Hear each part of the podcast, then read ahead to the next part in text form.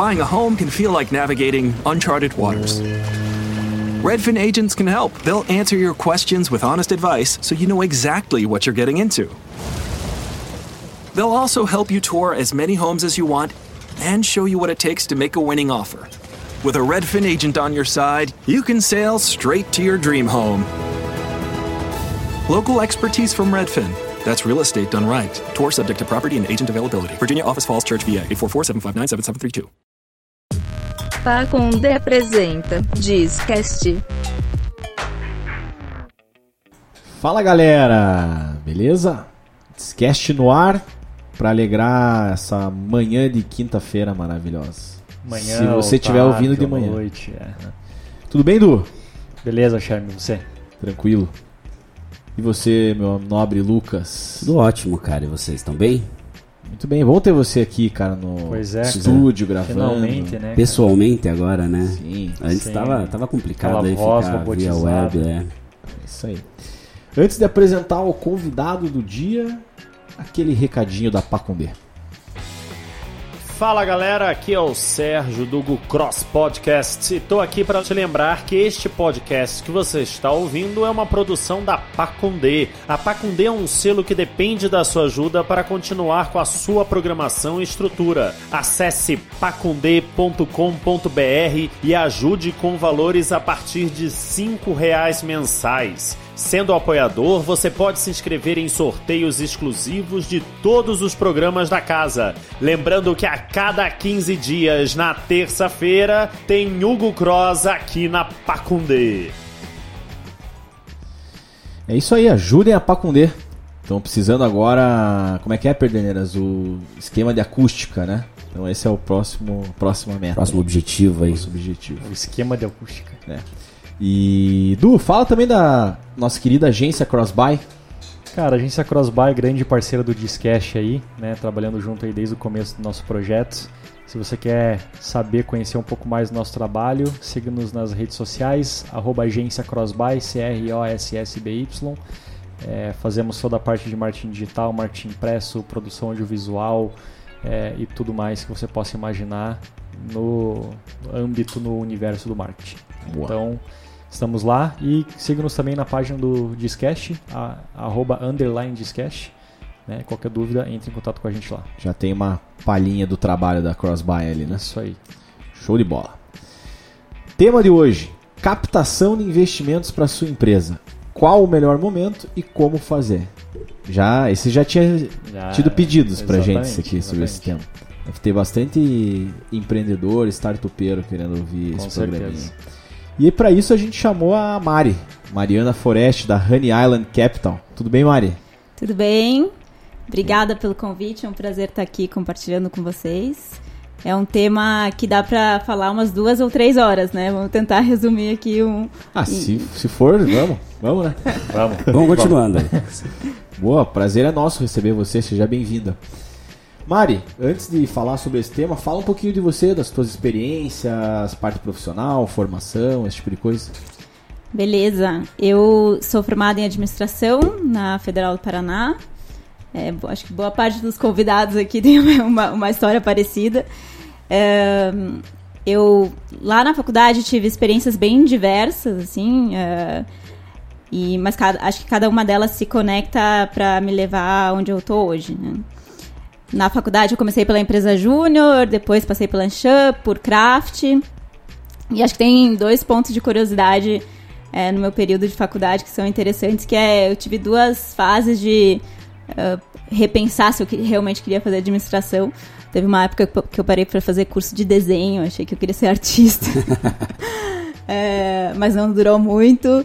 E essa, é, esse sonho que as pessoas têm de montar uma pousada, eu também tive já no, no começo da faculdade. Assim, então eu fiz um tempo de hotelaria. É, mas também não, não durou muito tempo e eu resolvi seguir na, na carreira de negócios. É, quando eu me formei, eu trabalhei um tempo na Decathlon. É, eu sempre gostei muito de esporte, então foi ali o, o começo da minha carreira. A gente montou aquela primeira loja do Barigui. Quem conhece a, Decathlon ali, que é uma loja grande que é, para quem trabalha lá fica bem bagunçado assim todo domingo e eu não fiquei muito tempo no varejo, porque assim, tive uma experiência super legal, mas percebi que não era, não era aquilo que eu queria. Depois fui para Positiva Informática, fiquei lá um tempo trabalhando com planejamento de demanda. E aí um trabalho bem analítico, assim, que me ajudou também a, a, a desenvolver alguns skills importantes para o setor de investimento. Uh, fui, uh, quando eu saí da Positiva Informática, eu quis, queria muito ter uma experiência internacional. Uh, desde a faculdade eu já pensava nisso. E eu fui fazer uma pós em marketing em São Francisco, que era um, um certificate. Na época, fui para ficar quatro meses estudando e depois quatro meses fazendo estágio.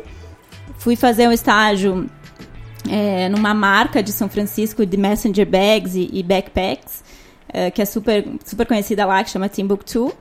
E na Timbuktu eu trabalhei com inteligência de negócios e uh, consegui também aproveitar um pouco do que eu tinha uh, aprendido na Decathlon e, e, na Positivo com planejamento de demanda para uh, ser efetivada lá nesse, nesse trabalho em São Francisco. Então eu fiquei mais um ano e meio trabalhando lá e que para mim foi super legal, foi aí que eu comecei a respirar um pouco do ecossistema de empreendedorismo. Uh, todos os meus vizinhos ou tinham startups uh, ou trabalhavam no Facebook, Google. Então, por osmose, você acaba aprendendo muito do, do assunto e dá muita vontade de empreender.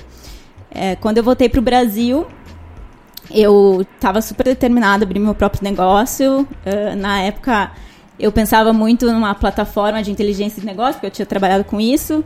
Depois, ainda bem que eu não, não abri esse negócio que veio o Tableau com tudo na, na, na sequência ali, com muita grana, né? Uh, e, e, acabaram surgindo depois várias plataformas aqui no Brasil também. É, mas foi, foi, foi aí que eu, que eu uh, comecei a, a pesquisar ideias e etc. E aí, um dos meus grandes amigos, que é o Alessio, também do, do Pipefy, né? Já falamos já muito. bem falado aqui. É, um dia eh, virou para mim e falou, Mari, você quer só empreender ou você tá olhando coisas no mercado também, né? E eu falei, puxa, né, o que, que, você, que, que você tá sugerindo? E ele me falou que tinha uma vaga na Endeavor é, e que se um dia eu queria empreender na minha vida, uh, seria muito legal eu passar pela, por uma experiência na Endeavor eh, para entender um pouco como são as dores. Ele uh, tinha, pelo acesso zero, já tido, ido até uma etapa final do processo seletivo da Endeavor, que eu posso falar um pouco mais depois também o, como funciona. E eu falei, puta, acho que vamos lá, vamos fazer essa experiência. comecei achando que eu ia ficar um ou dois anos na Endeavor, no final fiquei cinco anos na Endeavor, que é uma das maiores organizações de apoio a empreendedores de alto crescimento. E na Endeavor eu conheci os sócios do Ebanks, né, que, que me conectaram com o que eu estou fazendo hoje, que é o, o, o Honey Island. Então, uh, todas essas experiências, desde lá da faculdade até aqui, foram me ajudando a, a chegar a trabalhar no, no fundo hoje. Né? Maravilha. Bastante experiência. Isso aí. Mari, é, já entrando nessa parte né, de, de, captação e tal, a Honey Island ela trabalha nesse, nesse ramo. Mas conta um pouco mais pra gente o que, que ela faz especificamente, como que é trabalhar lá, qual que é a tua função. Legal, então acho que contar um pouco do, da, da Honey Island, como ela surgiu, né? É, e, e, acho que é, fa vale falar um pouco do, do, trabalho que a gente fazia na Endeavor. Sim. Um, quando eu estava na Endeavor, a gente, eu conheci os sócios do Ebanks, a empresa tinha 30 funcionários. E, e a gente ajudava muito na parte estratégica, conectando com mentores, com pessoas que poderiam ajudar essa empresa a se estruturar para escalar. E uma, da, uma, uma, das coisas que a gente fez lá no início foi montar o primeiro conselho consultivo, então eu acabei ficando bem próxima dos sócios, dos fundadores. É, e uma das coisas que a gente acredita, acreditava, e a Endeavor acredita muito, é que o empreendedor ele, ele cresce, ele se estrutura, cresce e depois ele multiplica o impacto que ele tem né, no ecossistema. Então, ele vai, depois que ele escala, vai investir em outras empresas, vai mentorar outras empresas, vai atuar para que o sistema regulatório, o ambiente de negócios melhore também. E, e acho que é, é, muito legal ver que na Endeavor eu acreditava nisso, a gente apoiou o Ebanks quando tinha 30 funcionários e depois uh, ele cresceu e ele faz exatamente o que a gente, o que a gente incentivava lá na, na época da Endeavor, que é começar a investir e apoiar outros empreendedores, né? Então, em 2015, os sócios do Ebanks eh, receberam os empreendedores que estavam buscando mentoria para investi investimento, eh, que é o, o Márcio Pacheco e o Márcio Conceição da Fontrack. E numa mentoria dessas, o, o Alfonso, que é o CEO do Ebanks, se interessou por ele mesmo investir, né? Então eles estavam vindo pedir dicas de como captar investimento. O Alfonso falou: gostei do negócio, eu mesmo quero entrar como investidor. E aí eles. ah, ele virou para os sócios, para o João, para o Wagner, para o Antônio, e falou: querem investir junto? Vamos lá, vamos colocar uns 700, 750 mil, foi na época o valor de investimento nessa empresa, e vamos ver como é que, como é que a, coisa, a coisa roda. E nesse momento eles criaram uma, uma limitada e fizeram depois mais alguns investimentos. 2015 até 2018 eles eh, fizeram cinco investimentos nessa com, com essa empresa limitada. E essa empresa limitada chamava Honey Island Participações Limitada, né? E, e- em algum momento eles chamaram uma pessoa que foi o Arthur Negrão para organizar esses investimentos. E e o Arthur na- fez um, um- todo um branding da marca e, e era mais fácil falar HI Capital sempre, né? HI para abreviar o Honey Island, que era muito comprido. E depois acabou virando High Capital, né? Então por quatro anos ali a, a, Honey Island ficou sendo chamada de High Capital. E recentemente a gente fez um rebranding para voltar às raízes da Honey Island, da Ilha do Mel, que é um lugar super especial aqui no Paraná, muito pela crença dos fundadores de você é, cre- é, nascer local e, e- e virar global, né? Então acho que um pouco disso que a gente quer fazer com a Honey Island também. Hoje, nessa segunda fase, depois que eu entrei em 2018, a gente é uma holding de participações que conta com os sócios do Ebanks e outros empreendedores aqui da região de, de Curitiba também. É, eles entenderam, e, e a gente junto, que eh, eles, o, o- negócio principal deles é o Ebanks, então, para eles fazerem uma gestão de portfólio, de pipeline e, atuar como fundo, precisava de mais gente, né, para ajudar. E aí a gente trouxe outros investidores que a gente entende que são especialistas em determinadas áreas, ou empreendedores também, para ajudar no crescimento das empresas. Hoje o nosso foco ele é, é, empresas early stage, que estão numa fase bem inicial ainda né, eh, de, de crescimento, já tem um produto validado e precisam de um capital para começar a escalar esse produto. Só ramo tecnologia ou qualquer ramo? Hoje a gente está mais focado em empresas de tecnologia. Então, é, tanto empresas como, que têm tecnologia como core, quanto empresas que são tech-enabled, que a gente chama, né? Que é, é um exemplo é a Troc. A Troc é um brechó online que a gente investiu recentemente e que não é uma empresa de tecnologia em si, mas usa muita tecnologia para ganhar escala. Legal. É, viu, Lucas? Podia botar a Void aí. Receber investimento. Não sei se é o ramo específico que eles procuram. Ah, mas o negócio é tão bom, cara, que eu tenho certeza que se analisarem, vão. A faz- vai investir. Há de se conversar, de se É, conversar. vamos fazer um, marcar um pitch ali. Exatamente. Acho que dá pra abrir uma exceção. Mari, como é que funciona o mercado de captação de investimentos? É, existe algum tipo de atalho? Vocês olham, cara, para um negócio, é um perfil do investidor é um, para outro negócio é outro? Como que, como que você vê isso? Sim, eu acho que o, o mercado de investimento ele é, é bem diverso e ele depende muito de alguns fatores, né? O, o primeiro, modelo de negócio eh, e segundo, a fase que esse negócio está em termos de maturidade. É, então a gente vê bastante, eh, a gente por estar um pouco expo bastante exposto ao ecossistema, a gente acaba recebendo de tudo, né? Mas um negócio que é um negócio um pouco mais tradicional, que talvez não tenha um- uma projeção de crescimento tão acelerada, ele vai buscar um perfil de investidor, né? Enquanto um negócio que puta, tem uma, uma- uma- um potencial de mercado, uma, uma escalabilidade e uma ah, velocidade de crescimento mais acelerada, vai buscar outro perfil de investidor. É, e no mercado de investimentos a gente tem eh, vários perfis diferentes, né? A gente tem pessoas físicas, que são pessoas que estão buscando boas oportunidades para investir eh, e não vão, de repente, esperar um retorno eh, de 10, 15 vezes, mas tô investido num negócio que é seguro e que é bacana, que eu gosto e que pode me dar ah, algum retorno acima do CDI. enquanto a gente tem eh, também alguns players que, que são mais estruturados, de venture capital, que vão investir em tecnologia.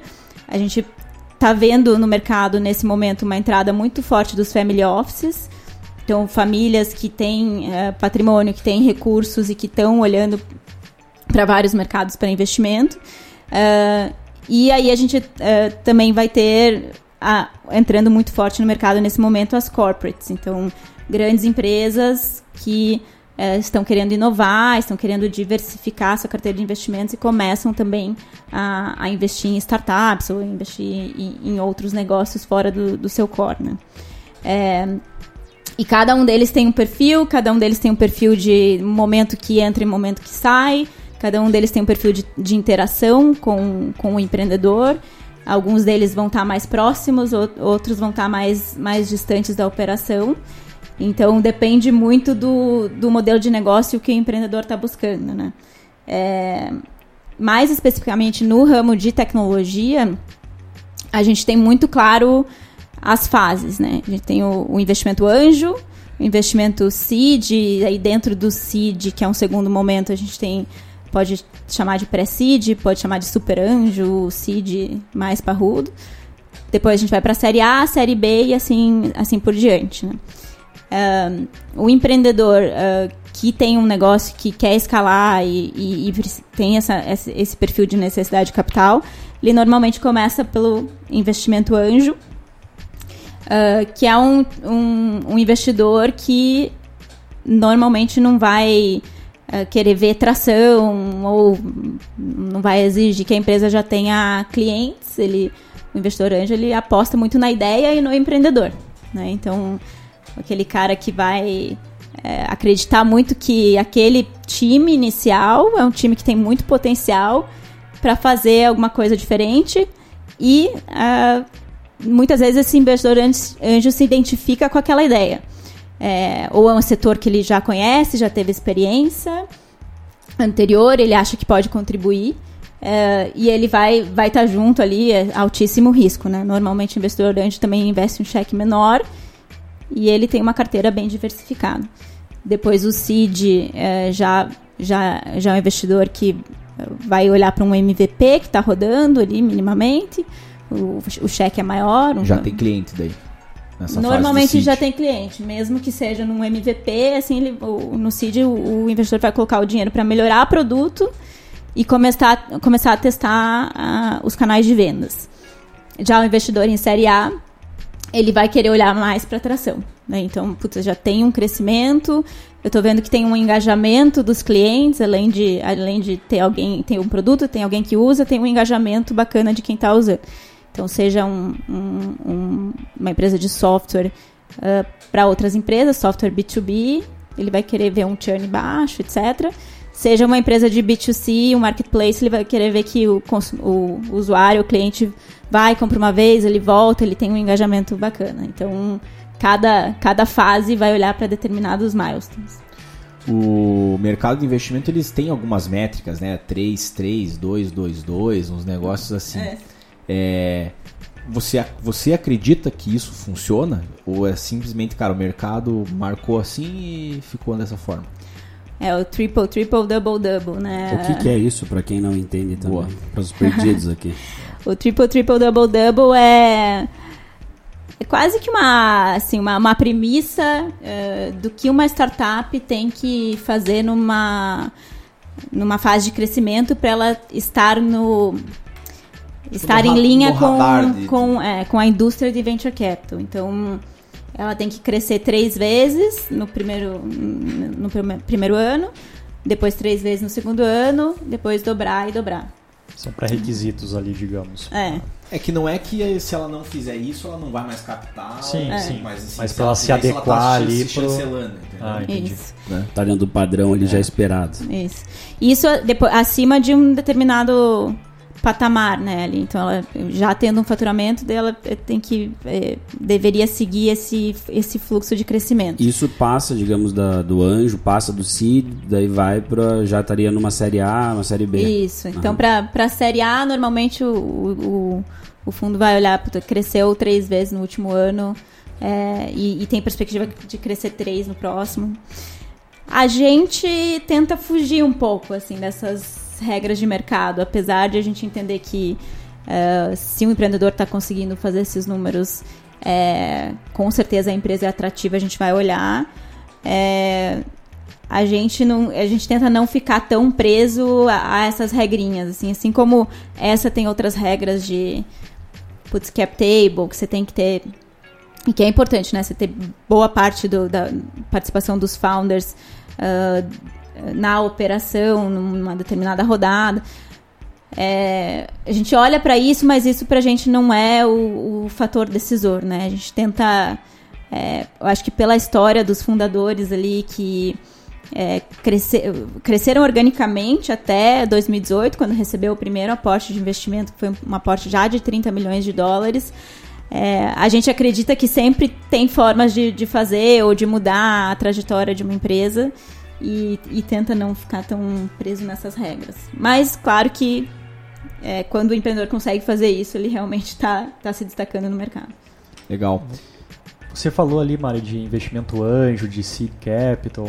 É, é, correto a gente afirmar que o investimento anjo, é, quando o cara investe, ele investe basicamente na ideia e no empreendedor e muito menos no modelo de negócio?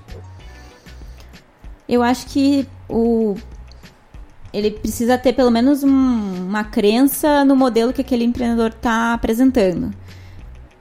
Mas na maioria das vezes o modelo de negócio pode mudar pode algumas mudar. vezes. É, né? porque nessas horas que acontecem, né? De sempre as mudanças, os né? caras é, é. irem trocando ali o, o, foco da empresa, né? Principalmente é. às vezes. O que a gente vê assim bem como até uh, quando a gente estava discutindo a tese do Honey Island uh, e a gente estava, puta, vamos focar mais em fintechs, vamos focar mais.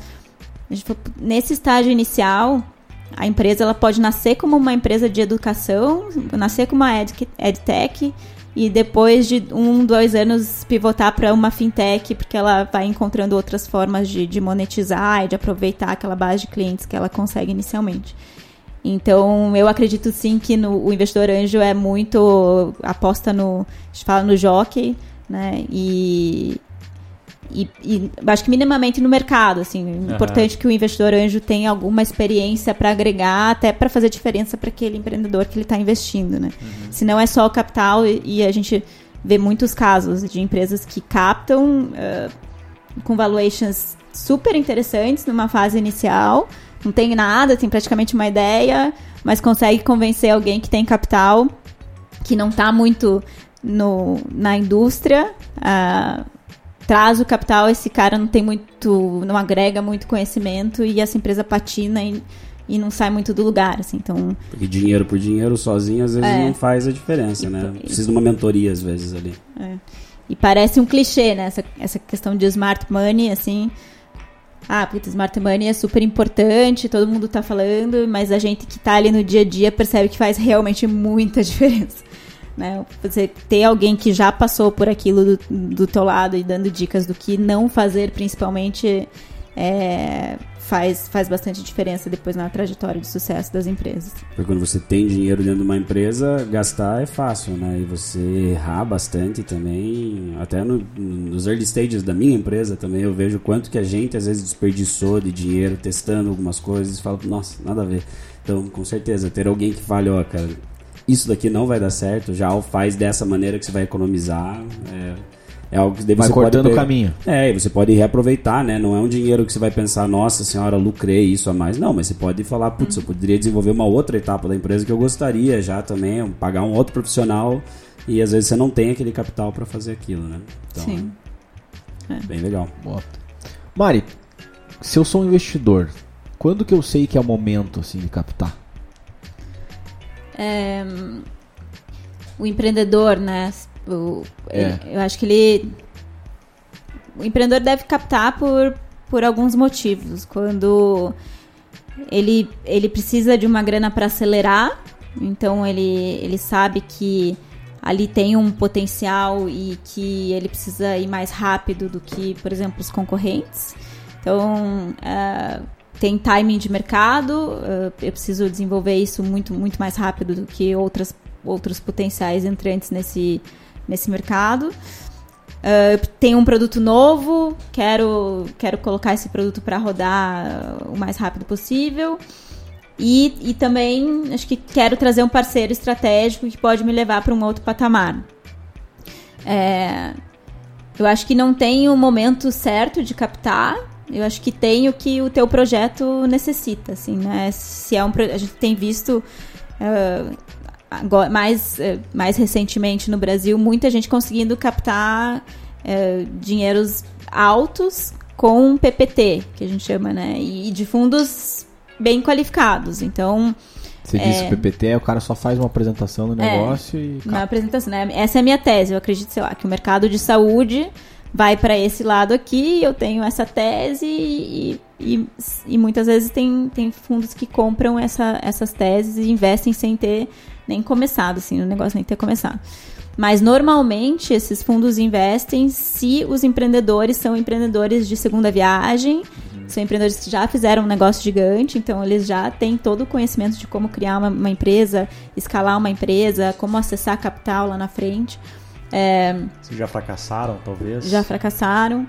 E assim, é, esse empreendedor, quando ele está muito preparado, ele pode começar a captar no momento zero, né? Porque é, ele vai conseguir construir uma empresa muito mais rápido com, com grana, tra trazendo talento, talento super qualificado. É, mas se você não é esse empreendedor na segunda viagem, que já tem uma super experiência, é, a, na minha visão, ah, você deveria pelo menos testar o, o MVP antes de, de fazer uma captação. Assim. Acho que você ganha tempo, você vai ter muito mais segurança para ir conversar com o investidor, uh, já com algumas, algumas questões validadas de, de se o teu se, se o teu problema é real, se você consegue criar uma solução minimamente viável para aquele problema. Talvez até já levar algum dado, né? Já levar algum dado. É, porque quando você fica muito só no, na argumentação, é bem é difícil, né, comprovar. E você ainda tem uma estrada muito longa até você provar as primeiras teses e, e, e quando você já tem uma pressão do investidor para fazer isso, acho que é um pouco mais desafiador. Assim. Então... Legal. Umas perguntas aqui. É, quais os pré-requisitos que os investidores mais buscam nos empreendedores ou nas empresas que eles querem investir? E aí, né, como chegar nesses investidores? Contratam um advisor? Em que situação? Uhum. Pré-requisitos, então, de novo, acho que vai depender muito da fase, como eu comentei antes. Mas eh, acho que tem alguns pré-requisitos básicos, que é o time, acho que em primeiro, em, em primeiro lugar. O, você, como investidor, quer ver um time que já tem alguma experiência naquele mercado, é, seja puxa, trabalhando, eh, se é uma, uma, empresa de software B2B, trabalhando numa área de vendas de, de, software B2B, mesmo que seja em outra startup que tem um modelo diferente, uh, seja se é um setor de Construtec, alguém que já, já atuou nesse, nesse setor, então uh, algum nível de experiência e, e, e, conhecimento de causa sobre como aquela, a dinâmica daquele mercado funciona. É, e acho que uma visão estratégica e um, e um, um brilho, assim, a gente fala de brilho no olho, de sangue no olho, de fazer um negócio gigante. Assim, pelo menos uh, empresas de uh, em fundos de venture capital vão buscar uh, investir em negócios que podem ficar realmente muito grandes, né? Podem dar um múltiplo de, de 10, 20, 50 vezes e fazer uma, uma venda lá na frente que todo mundo sai, sai, sai ganhando. Então, acho que time, principalmente, essa visão de, de crescimento são os dois pré-requisitos principais. Legal. E daí a outra pergunta é, se eu sou um empreendedor, onde que eu busco esses investidores, né? Um advisor e tal. Uhum. Então, isso, é, esse é um ponto bem... É, que, que também varia de caso a caso. O, o advisor, eu acho que ele ajuda ele pode ajudar um empreendedor que não tem experiência em captação. Mas é muito importante que o empreendedor não delegue totalmente essa função para o advisor. Principalmente fundos de venture capital, eles gostam de falar direto com o empreendedor. Se ele vai falar com o empreendedor e ele percebe que o empreendedor uh, busca as respostas com o advisor, que ele mesmo não tem as respostas para as perguntas, é, ele fica bem incomodado, porque no final do dia ele está investindo é, no time no time empreendedor Sim, e não no não advisor. advisor. Então, muitas vezes o advisor pode sim ajudar a entender, puta, como é que eu falo sobre valuation, termos de contrato, quais são os, os investidores que eu deveria buscar. É, mas eu acho que é extremamente importante não delegar essa tarefa e o empreendedor e o o CEO estar à frente de um, de um fundraising sempre. Essa é a função do CEO. É, e daí, como encontrar os, os investidores? Hoje em dia é muito fácil você ter acesso à informação. Então, é, uma das coisas que eu faria, né, se eu fosse empreender, eu tenho uma, uma empresa de é, saúde e bem-estar. Eu vou buscar lá quem são as minhas referências nesse setor e quais foram os fundos que investiram nessas referências. É, você tem vários eventos que acontecem de investimento e, e, os, e os principais VCs hoje, todos têm canal de podcast, tem seu, seu site, então dá, dá para buscar muita informação ah, na internet mesmo de quem são, as, quem são os fundos que normalmente investem em empresas de setores que, que é o seu setor. E depois como chegar, né? Que beleza, daí entendi quais são os fundos, mapeei. Eu preciso chegar nesses caras da melhor forma. E sem dúvida a melhor forma para chegar num, num fundo de investimento é através da indicação de um empreendedor investido. É, no nosso caso lá, a gente sempre vai olhar se uma das nossas investidas indica um, um empreendedor e fala, puta, conversa com esse cara, a gente sem dúvida vai conversar e vai, vai dar mais atenção, porque uh, os empreendedores que a gente investe já, já conhecem o perfil das empresas e, e, e não fariam indicações que não são, não valem, não pelo menos valem a gente ter uma, uma primeira conversa. É quase um olheiro pra, né, É. do futebol ali, o cara que tá. Opa, esses caras aqui, ó, esses são. É uma opinião É. com credibilidade É, ali, né? Algo exato. que você realmente confia para você não perder tempo com, né, com um pitch ruim, com empresa ruim. É. enfim. Então é indicação de empreendedores, indicação de investidores, LPs. Então esses fundos, esses grandes fundos todos têm é, LPs, que é a sigla para Limited Partners, né? Que são os, a galera que coloca a grana nos fundos. E muitas vezes esses LPs eles são bem conectados no ecossistema também. Então quando o LP indica pro pro gestor do fundo então, ó, tem essa empresa aqui bacana, vale a pena olhar. Também a gente costuma olhar com mais, com mais atenção, né? Você acha que essas aceleradoras que existem também são um bom caminho para começar? Eu acho que sim, e principalmente empreendedores que não têm experiência, uma experiência anterior de, de empreender, né? né? Por exemplo, eh, quando a gente fala de empresas de SaaS, as aceleradoras elas geralmente conseguem, elas têm o playbook, né? Do que são as métricas que eu devo olhar, eh, o que, quais são os benchmarks de mercado, tem uma rede de mentores super forte normalmente também.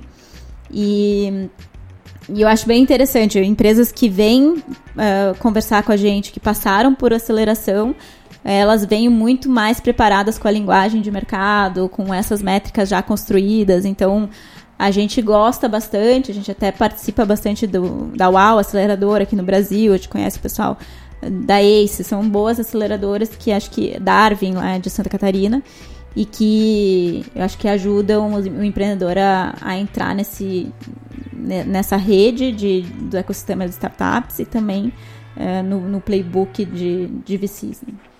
Legal. É, eu não sei se isso é, é real ou não, mas eu já vi um papo de que, cara, tem uma bolha de investimento, porque há valuation altíssimo que pode quebrar, entre aspas, a qualquer momento. Acho que tem até o caso do, do WeWork também, né? WeWork, etc. Que, qual que é a tua visão sobre isso? Você realmente acha que isso pode estar acontecendo? Eu acho que pode estar acontecendo.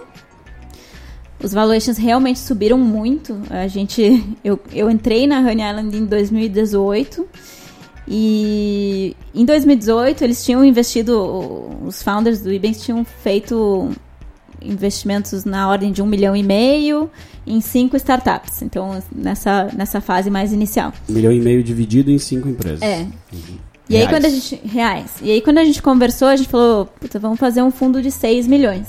E na época, em 2018, que não faz muito tempo, mas parecia muito dinheiro, né? 6 milhões, vamos investir em 10, puta, vamos fazer uma festa aqui.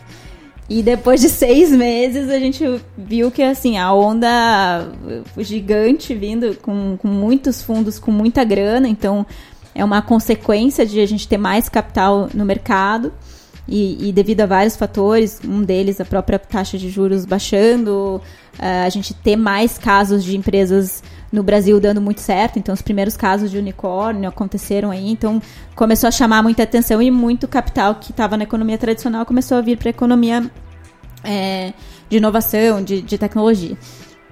E aí, nesse meio tempo, os, os valuations mudaram pra caramba também. A gente percebeu isso. É, e ao mesmo tempo, eu acho que já, a gente já está tendo um, um, pelo menos uma conscientização, assim, e o pessoal está colocando mais o pé no chão de novo. Estabilização. Uma estabilização, é. Porque realmente para o empreendedor é, é, é muito ruim para o próprio empreendedor ele se colocar uma pressão de um valuation muito alto num, num momento muito inicial, né?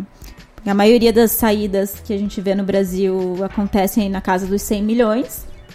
Então, se você faz uma captação super inicial lá a 30 milhões de reais, a 50 milhões de reais, você está se colocando uma meta realmente muito audaciosa. Então, é, não tem problema, acho que desde que você saiba que. Aonde você está se metendo. Aonde você está se metendo, e que vai ter pressão para retornar.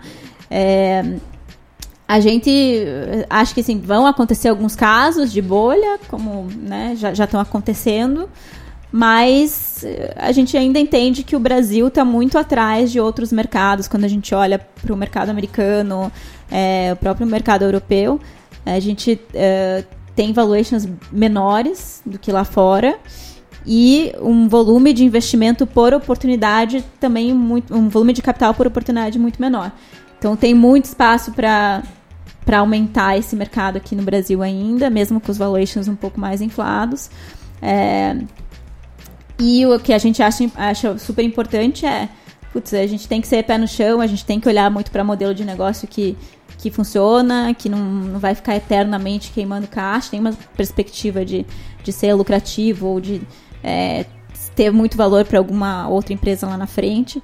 Então, acho que tem que. Não dá pra gente se desesperar e achar que tudo é bolha, mas ao mesmo tempo, na nossa análise, a gente tenta ser pé no chão e a gente não faz loucura, assim. A gente não faz. Às vezes os empreendedores ficam, ficam chateados, né? Porque, pô, né, vocês não estão pagando o valuation que, que eu vejo com outros fundos e tal, mas é, eu acho que a nossa crença é de fazer, fazer as coisas um, uma, um passo por vez, sendo é, realista e ao mesmo tempo pensando grande para conseguir fazer novas captações. Quantas empresas a Honey Island tem investido? Pode abrir isso aí? Não sei se quais sim. são elas no primeiro no primeiro fundo, né, que a gente chama que é esse fundo que, que eles investiram uh, os quatro sócios juntos, tem cinco investimentos. E no segundo fundo, que é esse que a gente montou desde que eu, eu entrei, a gente fez cinco investimentos, está fechando o sexto essa semana. Então foi em um ano a gente fez cinco investimentos. E esse ano a gente pretende fazer mais cinco para fechar esse segundo fundo e aí começar nice. a um, captar um, um, terceiro em que a gente daí vai para um outro patamar provavelmente, né? Um, um você, fundo seed. Você comentou que no começo vocês estavam estimando 6 milhões. Esse valor chegou a passar ou vocês investiram dentro do que vocês esperavam assim? A gente tem até o final desse ano para terminar de investir os seis. Uhum. Então a gente já investiu metade pouco mais da metade e tem ainda uns 2 milhões e meio para investir. Uhum. A gente reservou uma parcela desses 6 milhões para fazer um follow-on, que é um segundo investimento nessas empresas que a gente já fez o investimento inicial. É, mas a gente está super on track para finalizar os investimentos deste segundo fundo esse ano ainda. Bacana. E mais uma pergunta, assim, dentro dessa, digamos, vocês gostam de falar, ah, a gente investiu em cinco empresas. É, quantas empresas vocês chegam a conversar por ano para chegar nessas cinco empresas? Porque eu acho que tem muita gente que também é, que, que, quer entrar nesse mundo de startup e tudo mais, e a pessoa fala, não, mas é tranquilo, vou lá, converso, vai ser relativamente fácil, né? Quão difícil é a peneira, vamos perguntar Processo assim, seletivo. É, é, a gente percebe que as pessoas acham que o venture capital é um é um mercado muito glamuroso, assim, né? Tipo, ah, você venture capital, vou investir e, e sou, sou dono da, da grana. E no final é um trabalho hercúleo, assim, né? De você encontrar essas empresas.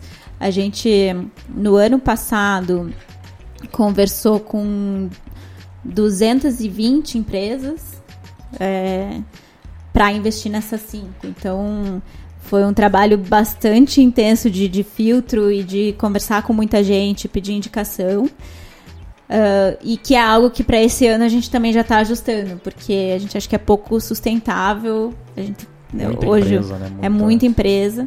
Hoje o nosso time ele é bem enxuto, sou eu e mais uma pessoa. E, e para esse ano a gente está fazendo um filtro um pouco maior. Então a gente usa o Pipefy lá, o formulário. Sim, ó. É, Vamos se ajudando, né? isso aí, exatamente. para dar uma para filtrar um pouco mais porque às vezes você não é não é só o, o teu tempo que você perde mas um pouco do tempo do empreendedor também se você conversar a gente antes conversava com um empreendedor que estava fazendo captação de 10 milhões mas nosso cheque é muito menor então para ele é um tempo que ele não precisaria perder e a gente também, porque não vai ter fit, né? Então Ah, a gente as está tentando. expectativas são muito à partes, né? O É. cara quer mais dinheiro, vocês não têm tanto dinheiro pra dar. então- Exato. E daí a gente se encanta, às vezes, com o empreendedor e leva a conversa e, e a gente sabe que no final acaba não, não se encaixando com o nosso momento. Então a gente tá filtrando um pouco mais. Mas ainda assim, imagino que esse ano a gente deva aí conversar com cerca de 100, 150 empresas para chegar, para fechar o fundo, né? Das, fechar as 10 investidas. É bastante. E mais uma pergunta dentro desse mundo, assim. A gente vê hoje que, cara, tem. Todo molequinho aí quer ter uma startup, né? Então, você tem algum dado, assim, de quantas empresas hoje começam e quantas realmente chegam a, a funcionar como um negócio? Porque acho que também dentro desse, desse negócio da startup, hoje brilha muito o olho da galera falar: não, mas eu tenho uma ideia, eu consigo pegar e vou investir. Mas é como você falou, tem muita gente que nem chegou a validar se realmente aquele modelo de negócio é favorável, se existe um mercado para aquilo. É, então eu fico curioso, isso é mais uma curiosidade minha mesmo, de saber assim, cara, a gente vê tanta gente hoje em dia fazendo startups, dessas tantas gente, qual que seria a porcentagem, assim, por exemplo, ou sei lá, de, de 50 startups que começam, uma que dá certo, assim. Tem alguma noção É. disso? Eu não, não tenho dados estatísticos, mas tenho da minha percepção e experiência, né? A gente vê que eu acho que de, de cada 10, 20 que começam, uma, uma acaba virando um negócio, e daí dessas, dessa uma, né, que vira em negócio, várias delas vão não vão passar pelo vale da morte ali, que é aquele momento que as- a empresa às vezes até consegue um investimento anjo, mas depois para continuar sobrevivendo e crescendo, ela precisa de mais investimento e ela muitas vezes acaba não conseguindo, não conseguindo acertar no, no nicho de clientes e, e, e acaba fechando as portas. Né? O, o índice assim é muito muito grande.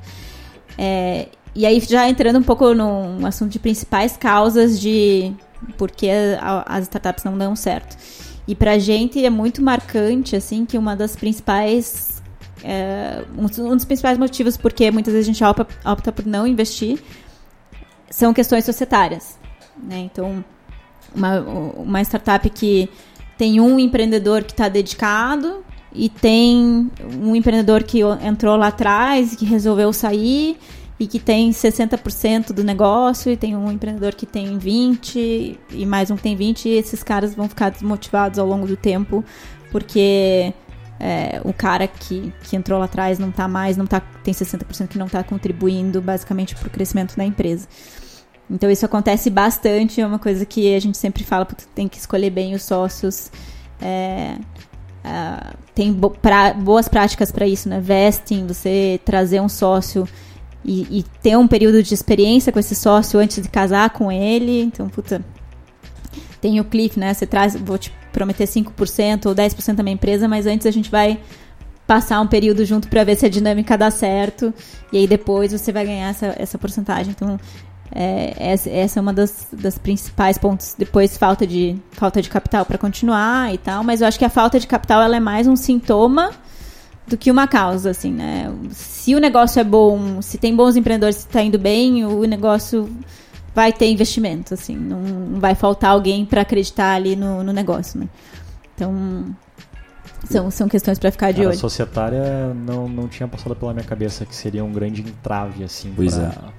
pra, pra- pra essa questão de investimento, né? Porque, realmente, né, se você tem, se você não tem uma estrutura societária ali é, equilibrada, digamos assim, né, por que que um... Por que que né, vai, vai rolar investimento se, se- só vai ter dor de cabeça, né? No, no- no futuro. É, eu tenho, eu não sei, Lucas, se ia perguntar mais com relação a isso, mas eu tenho uma, uma pergunta mais abrangente, digamos assim. É, quais, na sua opinião, Mari, quais os mercados hoje que estão mais em evidência? É, lógico, você falou, obviamente, de tecnologia, mas é, eu não sei se ainda é, tem a moda das, das, das, das, das fintechs, né? tem o setor de saúde, o setor de educação. Quais os setores que hoje você vê como os mais promissores, digamos assim? É, a gente olha um pouco para tudo e tem alguns setores que é, a, a gente vê que estão atraindo mais é, olhares e, e investimento. Fintechs continua um setor quente, porque ainda é um setor que tem muito problema. A gente vê isso no dia a dia. Quem tem empresa e às vezes precisa abrir uma conta PJ, passa Fazer por. uma transferência, cara. Acho, acho que Deus isso é uma céu. pergunta. Nós temos um outro grupo, né? O Insônia, que também tem o, o podcast aqui é, na Pacundê, mas a gente passa no nosso grupo praticamente semanalmente alguém perguntando onde abrir uma conta PJ, cara.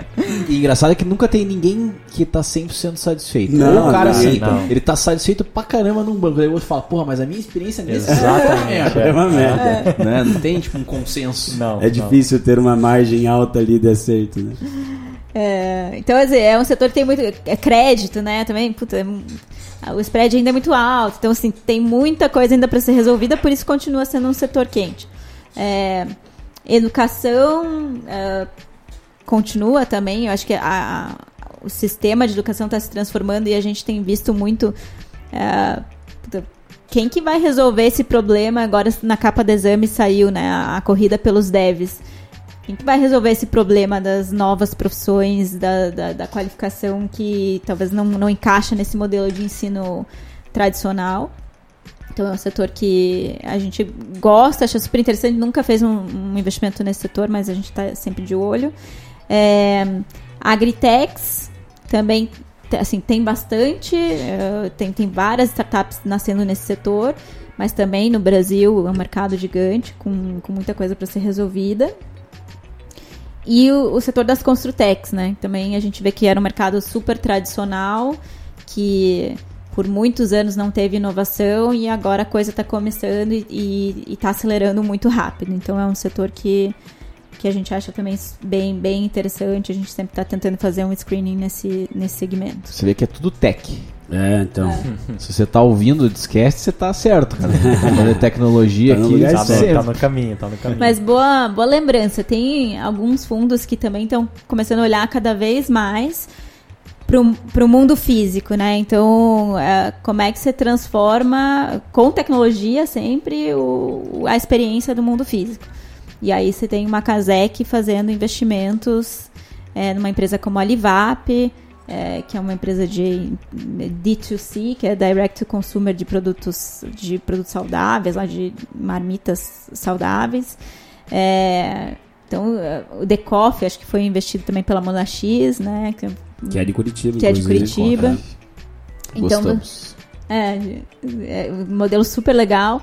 Então, cada vez mais, acho que também vai ter mais investimento para quem está tendo ideias legais, é, investindo em tecnologia, com dado de consumidor, tendo uma experiência mais, uma interação mais inteligente com, com o consumidor. né? Legal. Bem legal. Mari, na tua visão, quais os erros mais comuns que os empreendedores que estão buscando investimento eles cometem? Boa pergunta. Não sei se Acho tem que- algo que é tipo meio padrão assim, mas Algo que ou destaca que você já dentro viu assim, puta, geral. cara, aconteceu isso aqui, não faça. Tem, acho que tem algumas coisas a não fazer. É, eu acho que talvez a, a primeira delas é você não se preparar para falar com o investidor, porque eu já tive, já, já tive várias conversas com empreendedores que vieram proativamente conversar com a gente e não sabiam nada da nossa história, do porquê a gente estava fazendo o que estava fazendo, da onde que a gente tinha vindo. Então, assim, o cara vem conversar porque... Só queria dinheiro. É. E... Pô, me dá grana aí. Daí, daí. E acho que com isso você percebe, você fala, pô, esse cara tá indo falar com todo mundo, né? Assim, não, não fez a lição de casa dele, então é, procure se informar sobre o investidor que você tá indo conversar, o que, que ele gosta, o que, que ele não gosta, qual que é o perfil. Acho que Afinal isso... é uma troca, né, cara? Não é só. É. Exatamente. Tem que ter uma Uma confiança de mão ali, dupla, né? é, exatamente. É, e o cara já tá cometendo outro erro, que às vezes ele vai falar com alguém que não, não tem a experiência no mercado, que é aquilo que você falou. Daí ele vai trazer um Às sócio vezes, pra é. empresa que não consegue agregar em nada. Exato. Você é, deixar para começar uma captação quando você já está estrangulado, então isso também é, é bem crítico, porque aí você vai, o investidor vai perceber, né, o investidor profissional ele, ele vai ver que você está num momento difícil, a captação geralmente demora aí de quatro a seis meses, por mais seja uma captação pequena, às vezes vai acontecer mais rápido, mas você não pode esperar que ela aconteça mais rápido. Então, é, tem que começar com antecedência. E eu, eu até não sabia, mas a gente passou por investimentos no Pipefy, cara, tem muita auditoria. Demora muito. Os caras vão ver É. tudo, tudo, tudo, cara. É impressionante o processo. Que tal? E tem os investidores que investiram no Pipefy, por exemplo, cara, eles pedem pra contratar a empresa, tipo KPMG, pra ir lá fazer auditoria, tudo. Mas isso independente se for é, série A, série B. É é que eu não. Eu tava bem presente na série A e série B e nas duas teve bastante. É, e você tá numa empresa hoje que tá fazendo captações claro. gigantescas, né? É. Captações Mas não quer dizer que também na pequena não vai ter. É, dinheiro é dinheiro, sim, o cara sim. quer saber É. o que tá acontecendo. né? O que, o que acontece é que sim, são níveis diferentes de profundidade, né? A gente investe em early stage, então, claro, a gente não vai contratar uma auditoria, até porque isso tem um custo alto, né? O nosso cheque é um cheque de até um milhão. Então, a gente vai fazer um checklist, um health check, né? Que a gente chama. A gente vai olhar para contabilidade, vai pegar certidões, eh, vai fazer uma, um- uma diligência financeira e muitas vezes para nesse- nessa etapa. Então, já passou por várias situações em que a contabilidade está completamente desorganizada, em que não tinha nada, tipo, né, não tinha nada sendo contabilizado de venda, e aí você tem que parar tudo para falar, ó, arruma a casa, depois a gente volta a conversar. É, é raro acontecer de ter um motivo para realmente não seguir, mas o empreendedor ganha muita velocidade quando ele já tem tudo isso organizado, né? É, e eu acho que putz, eh, os principais são esses: tentar preparar um, um pitch deck, ter um materialzinho que seja. ah, que, seja intuitivo, que seja claro para o investidor. Buscar os investidores que você entende que vai, vai conseguir agregar e estar minimamente pre- preparado, porque vai acontecer uma, algum nível de, de auditoria vai ter, né? Por mais que a gente invista numa fase inicial através de um mútuo conversível, que é um contrato em que você não entra direto na sociedade, você tem ali um tempo para ter uma relação, ah, conhece, se conhecer mais. Ainda assim, a gente sempre faz um, um, um screening inicial para ter certeza, mesmo entrando com mútuo conversível. Sim. E assim, a gente tem casos de sucesso de empresa que resolve não captar e vai pra frente lá. Eu acho que até o Ebanks foi captar a primeira vez recente, né? É. Tipo, começou com, foi com as próprias pernas, mas o Pipe faz desde o início foi captando. Como que vocês não, o que, que você tem que pensar? Putz, devo captar ou não devo? Devo ir por conta própria? Eu acho que se o teu negócio é um negócio que gera caixa desde o início, quanto mais você conseguir preservar participação, melhor, né? Puta, o negócio gera caixa, é um negócio que tem perspectiva futura, eu vou continuar reinvestindo e, e crescer com as próprias pernas até que faça sentido eu trazer um investidor. E daí, pensando muito no caso do Ebanks, por que a FTV entrou? O Ebanks, não, pensando em capital, não precisaria trazer investimento. Mas os, a FTV é um fundo americano top tier que investe em empresas no setor financeiro, tem uma rede muito forte lá fora e poderia levar o Ebanks e levou, ajudou a levar o Ebanks para um outro patamar. Então, assim, acho que chega num certo momento que é saudável você trazer um fundo super profissional que vai ajudar a elevar teu nível de governança, elevar teu nível de networking. E isso em qualquer tipo de fase, né? Então, se o negócio puta, gera caixa, mas eu tô vendo que tá num momento de estratégico de puta, eu quero um parceiro que, que tá mais próximo aqui, ajudando a expandir meu networking, ajudando a expandir rede de clientes, faz sentido trazer. Às vezes, então, não é necessariamente só pela grana, às vezes é pelo realmente pela conexões e cabeças a mais para ajudar a estruturar. É a aplicação de conhecimento, né? É. É. Legal. E Mari, dicas que o empreendedor que não está captando precisa saber quando for captar. Empreendedor que não está captando precisa saber. Ah, eu acho que o o empreendedor precisa.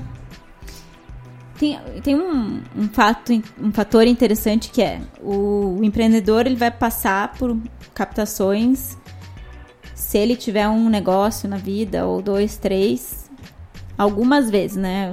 Uma vez, umas cinco vezes, vamos dizer assim. É, dependendo do número de negócio que ele tiver. E o investidor, ele passa por isso todos os dias, o tempo inteiro. Então, o investidor vai fazer no- na sua vida de VC, sei lá, uns 200 deals, 100 deals, não sei. Então, o- existe um- uma diferença de conhecimento e de, de profundidade sobre captação muito diferente entre o empreendedor e o investidor. E o empreendedor ele tem que fazer a lição de casa dele de buscar conhecimento sobre esse assunto para conseguir sentar na mesma mesa e entender o que ele, o que ele pode abrir mão e o que, que é padrão de- da indústria e o que, que ele deve bater o pé para não ser totalmente engolido por esse investidor que está todo dia eh, fazendo negociações de investimento, né? O cara vai fazer o café da manhã, almoço e janta com o cara. Se É. o cara chega lá, só o cara entra com 100% e sai com 3% da empresa.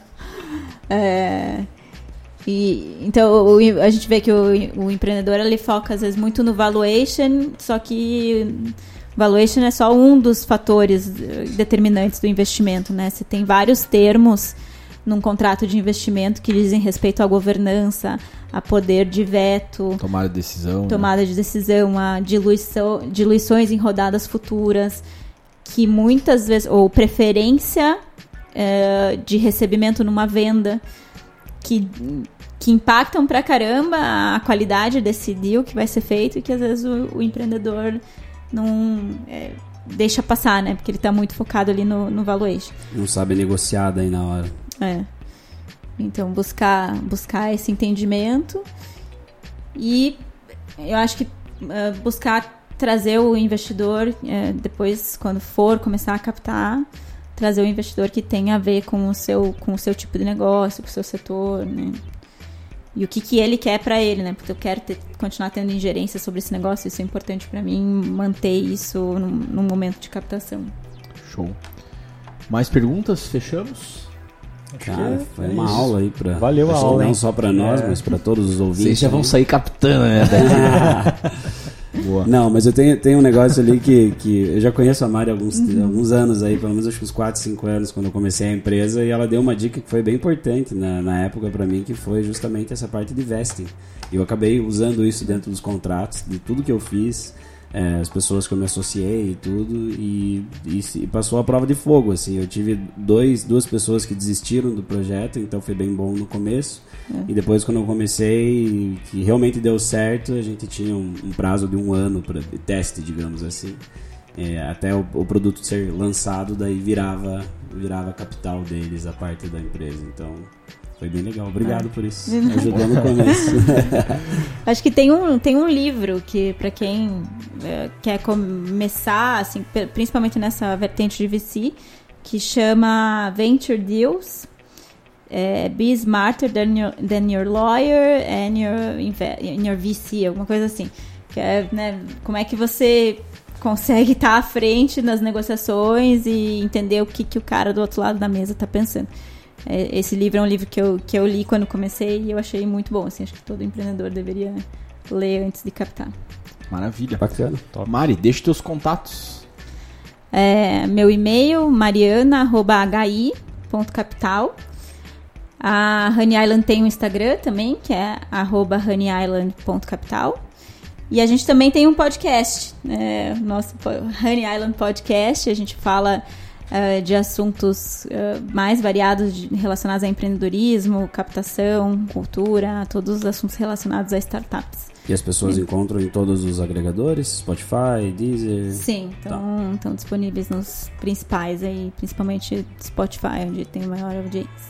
Maravilha. E o LinkedIn é Mariana Forest. Mariana Forest. Show. Isso aí. Mari, obrigado pela presença. Muito Obrigada obrigado. a vocês. Valeu. Volte sempre. Valeu. Volte sempre, É. exatamente. Sempre Valeu. que quiser. Valeu, pessoal. Até a próxima. Até.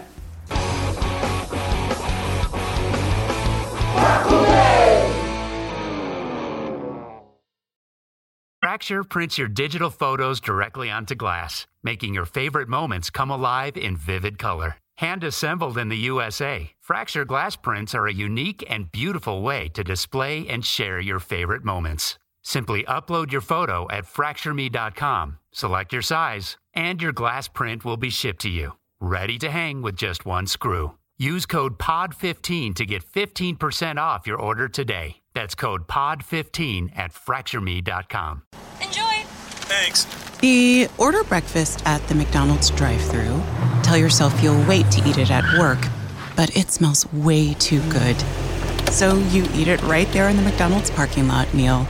There's a meal for every morning at McDonald's. Right now, get any size iced coffee for 99 cents until 11 a.m. and pair it with your favorite breakfast sandwich or one of our tasty bakery treats. Price and participation may vary. Ba da ba ba ba. McDonald's. I'm loving it.